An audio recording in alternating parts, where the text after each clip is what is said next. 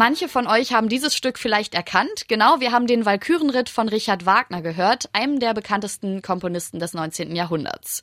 Was aber viele nicht auf dem Schirm haben, das sind seine politischen Überzeugungen, vor allem seine antisemitischen Ansichten. Ja, wie geht man mit solchen KünstlerInnen und ihren Werken um und wie macht die Oper Leipzig das? Darum geht's heute bei Radio für Kopfhörer. Ich bin Johanna Honsberg. Hallo. Mephisto 97.6, Radio für Kopfhörer. Hier in Leipzig hat Richard Wagner nochmal eine besondere Bedeutung. Er ist nämlich hier geboren und hat dann an der Uni Leipzig Musik studiert. Das wird dann für Straßennamen oder Parks zum Anlass genommen und auch für Aufführungen wie die Wagner-Festtage, die im kommenden Jahr von der Oper Leipzig dann veranstaltet werden. Ich habe es aber gerade schon angesprochen, politisch ist Wagner wegen seiner antisemitischen Haltung umstritten und genau darüber sprechen wir heute mit meiner Kollegin Eva Heiligensetzer, die ist hier bei mir im Studio. Hallo Eva. Hallo Johanna. Vielleicht schauen wir noch mal ein bisschen genauer drauf. Was ist denn jetzt eigentlich das Problem mit Wagner? Also, du hast es eigentlich schon angesprochen. Bei dem Problem mit Wagner geht es vor allem um seine antisemitischen Aussagen. Die sind vertreten in seinem Buch Das Judentum in der Musik, wo er unter anderem sagt, dass Juden von Natur aus einfach nicht geschaffen seien, um Musik zu machen. Und diese Aussagen, die beruhen einmal darauf, dass es im 19. Jahrhundert, also einfach zu der Zeit, zu der Wagner gelebt hat, eine sehr starke antisemitische Grundströmung gab. Andererseits war sein Antisemitismus aber auch ein Mittel, um seine Konkurrenz zu diskreditieren. Allen voran den Komponisten Felix Mendelssohn Bartholdy. Der war jüdischer Abstammung und Wagner hat den Antisemitismus ganz gezielt genutzt, um sich selbst gegenüber ihm ökonomische Vorteile zu verschaffen.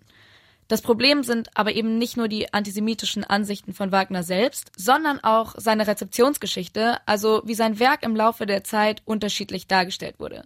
Während der Nazi-Diktatur wurde sein Werk nämlich im Sinne von deren Ideologie interpretiert. Das war zwar lange nach seinem Tod, ist aber bei der Behandlung seiner Person und seines Werks auf jeden Fall mitzubeachten.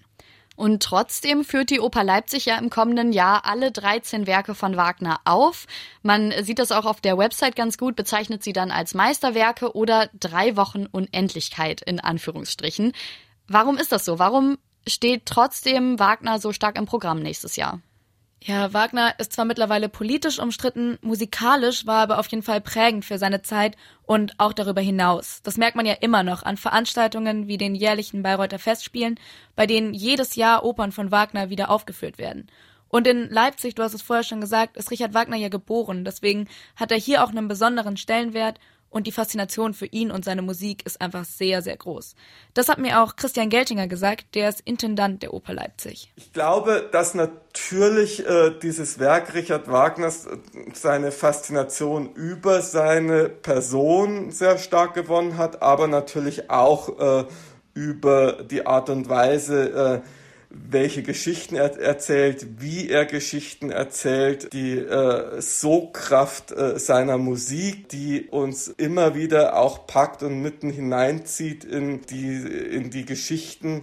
Und ich glaube, dass er wirklich es schafft, äh, durch diese, diese Emphase auch äh, Menschen unmittelbar, äh, ähm, ja, äh, es ist, hat schon was Rattenfängerisches, was seine Musik tatsächlich auch äh, äh, in sich birgt. Trotzdem meinte er auch, dass die Aussagen Wagners nicht zu entschuldigen sind und eben auch einfach nicht wegzudiskutieren. Hm, das heißt, die Oper Leipzig hat sich natürlich auch mit dem antisemitischen Hintergrund Wagners befasst. Wie steht sie denn dazu? Also wie, wie begründet oder wie kommentiert sie den? Also laut Christian Geltinger habe der Antisemitismus in Wagners Leben zwar eine Rolle gespielt, in seinen Stücken sei der aber kaum zu entdecken. Zwar gäbe es vereinzelt Figuren innerhalb der Werke, die Stereotypen aufweisen könnten, das sei aber auch umstritten. Und vielleicht braucht es in der Kunst auch den Raum zur Diskussion. Ich glaube, das ist wirklich ein ganz zentrales Thema, dass Kunst immer auch in der Diskussion sein muss, äh, dass man sich kritisch äh, mit der Kunst auseinandersetzen muss und dass Kunst auch äh, kritikfähig sein muss und nicht in eine allgemeine ähm, selbstherrliche Behauptung äh, verfallen darf, sondern Kunst entsteht ja immer im Diskurs zwischen dem Künstler, dem Kunstwerk und einer Gesellschaft. Und ich glaube, dass da einfach äh, es wichtig ist, dass da eine Offenheit und eine Freiheit äh, für äh, diesen Diskurs auch da ist. Deswegen meinte er, dass die Oper Leipzig auch reflektiert, inwiefern die politischen Ansichten im Werk vertreten sind und wie das Werk im Laufe der Rezeptionsgeschichte unterschiedlich interpretiert worden ist. Wagner wird also im kommenden Jahr von der Oper Leipzig aufgeführt. Über das Für und Wider hat uns meine Kollegin Eva Heiligensetzer erzählt. Danke dir, Eva. Sehr gerne. Nicht nur Richard Wagner wird diskutiert, im heutigen Kontext werden ganz viele Stücke, Gemälde oder Bücher aus einer neuen Perspektive gesehen und dann oft auch kritisch eingeordnet, eben weil die KünstlerInnen zum Beispiel rassistische, sexistische oder antisemitische Werte vertreten haben. Was macht man dann mit den Werken und kann man Kunst und KünstlerInnen überhaupt voneinander trennen? Darüber habe ich mit Dr. Uta Karstein gesprochen. Sie ist Kulturwissenschaftlerin an der Uni Leipzig. Also zum einen äh, muss man ja sagen, dass Künstler und Künstlerinnen, wenn sie arbeiten, nicht primär Politik betreiben, sondern sich mit ästhetischen Fragen auseinandersetzen und äh, sich ästhetischen Herausforderungen stellen. Und ähm, Zeitgeschehen, auch äh, politisches Geschehen, spielt da in Teilen mit rein, aber oft nur vermittelt. Und ähm, das, das andere ist, ähm, dass man auch, wenn man wirklich so ganz soziologisch da drauf guckt, sagen kann, also ähm, Künstler und Künstlerinnen ähm, sind nicht eindimensional. Ne? Also sie, sie sind ähm, Künstler und Künstlerinnen und sie sind eben auch politische Zeitgenossinnen und Genossen.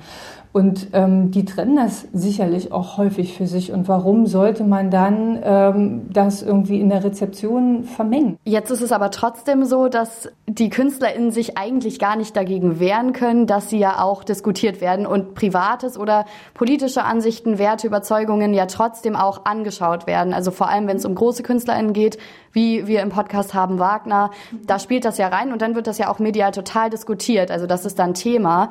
Wie gehen denn oder wie sollten denn dann Einrichtungen, Opern oder vielleicht auch man selber, wie sollte man dann damit umgehen, äh, wenn das dann doch vermischt wird? Also einfach sagen Augen zu und durch, das ist dann die mediale Debatte und wir machen das aber trotzdem mhm. ähm, oder sich damit irgendwie befassen. Also zunächst mal würde ich denken, ähm, könnten Einrichtungen immer mal die Frage zurückspielen äh, in diese gesellschaftliche Auseinandersetzung, warum eigentlich alle Welt glaubt, dass Künstler und Künstlerinnen moralisch einwandfrei sein müssen.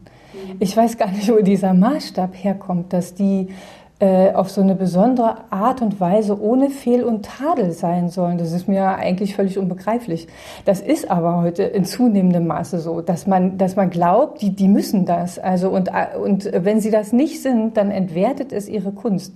Das ist total schräg, weil äh, wenn man in die Kunstgeschichte guckt, äh, wird man haufenweise ziemlich dubiose Leute finden, ja, also die natürlich nicht äh, im Laufe ihres Lebens immer total sauber geblieben geblieben sind nach so heutigen moralischen Ansprüchen und Vorstellungen. Und die Frage ist doch, was man dann mit sowas macht. Ne? Also muss man irgendwie die Kunstgeschichte der letzten 3000 Jahre dann auf den Müllhaufen schmeißen? Ich, und ich glaube, man kommt da nur raus, also wenn man es zunächst mal trennt. Ne? Also wenn man die Werke zunächst mal anschaut und sagt, okay, was sagen die einem? Ich meine, da kann man ja dann auch immer noch gucken im Falle von Wagner. Ne? Also Gibt es da Oper, Passagen in den Opern, die irgendwie merkwürdig sind oder so, ne? Und das lässt sich dann freilegen auch und diskutieren. Und ich finde nicht, dass es ihre Werke per se entwertet. Ich finde, was anderes ist es, wenn man in diesen Werken selbst Schwierigkeiten entdeckt. Ne? Also ähm, die Diskussion die hat man ja zum Beispiel auch bei Shakespeares äh, Kaufmann von Venedig. Da kann man also aus heutiger sensibilisierter Perspektive genauso sehen, da gibt's irgendwie antisemitische Stereotype drin. Ne? Und die Frage ist ja dann auch für einen Regisseur oder für eine Regisseurin, was macht man damit? Ne? Und da hat man ja auch aus heutiger Perspektive alle Freiheiten vielleicht auch nochmal das irgendwie anzukanten Varianten oder sowas. Ne? Und man muss eben nicht darauf verzichten, dieses Stück zu spielen. Man kann es ironisieren, man kann ähm, das gegenschneiden mit irgendeinem anderen Stück, man kann begleitende Informationen liefern und trotzdem wird dieses Stück vielleicht in sich als Gesamt Ding immer noch gut funktionieren und jede Menge Stoff zum Nachdenken, zum Diskutieren und so weiter anringen. Ne? Ich glaube, man sollte vielleicht auch nicht äh, der Versuchung erliegen, von Kunstwerken immer nur die Bestätigung eigener Überzeugung äh, haben zu wollen. Wenn man das aufgibt, da ist man auch schon einen Schritt weiter, weil man äh, dann sich äh, nämlich auch solchen schwierigen Werken äh, nähern kann und einfach gucken kann, was, was sagt mir das heute noch? Ähm, und das ist ja schon ein total toller Reflexionsprozess. Heißt das dann, dass auch ich oder auch alle anderen als RezipientInnen das auch trennen sollten? Also einfach diesen Hintergrund auch nicht mit einbeziehen? Na, also nicht trennen im, in dem Sinne, dass man es vergisst oder so, ne? Also ähm, man kann das, äh, man muss das nicht verdrängen. Also nicht trennen im Sinne von verdrängen, aber schon trennen in dem Sinne, dass man äh, die künstlerischen Werke nicht ausschließlich aus dieser Brille interpretiert. Also Schauen Sie sich die Lieder von Michael Jackson an. Der singt, der also bejubelt ja da sozusagen nicht äh, Pädophilie in seinen Liedern. Ne? Also er singt da über völlig andere Sachen und die stilistischen Mittel, die der benutzt hat, die Art und Weise, wie der die Bühnen, wie, sei, wie der seine Bühnenshows organisiert hat, da steckt jede Menge Innovation drin. Ne? Es hat also Generationen von äh, Teenagern und Jugendlichen sehr viel Spaß gemacht, auch dazu zu tanzen. Ne? So und ähm, das, das finde ich ähm, darf so sein und man muss deswegen trotzdem nicht verdrängen, dass der diese problematische Seite hatte. Ähm, in der Theorie hört sich das total einfach an, mhm. da mit reflektiertem, klaren Blick drauf zu gucken. Das ist in der Praxis, find, glaube ich, total schwierig. Mhm. Gibt es da Möglichkeiten, das vielleicht einfach ein bisschen zu lernen, besser zu üben? Hat man da vielleicht so ein paar praktische Ansätze, die die RezipientInnen da auch machen können? Wenn sie zum Beispiel, Wagner ist ja wirklich weit her, aber wenn sie auch im Radio Michael Jackson hören oder Seed oder so? Ähm, da, also ich meine, das ist die gute Frage. Ne? Ähm, also ich finde äh, schon, dass es wahrscheinlich alles darauf hinausläuft, also wieder das Bewusstsein dafür zu stärken, dass man als Rezipient oder als Rezipientin dem nicht einfach ausgeliefert ist, dass man eine kritische, eine reflektierte Haltung dazu ähm, entwickeln kann, die eben in Rechnung stellt, dass die Künstler nicht ihre Werke sind und dass die Werke nicht reduziert werden sollten auf das, was der Künstler oder die Künstlerin im Laufe ihres Lebens noch so angestellt hat.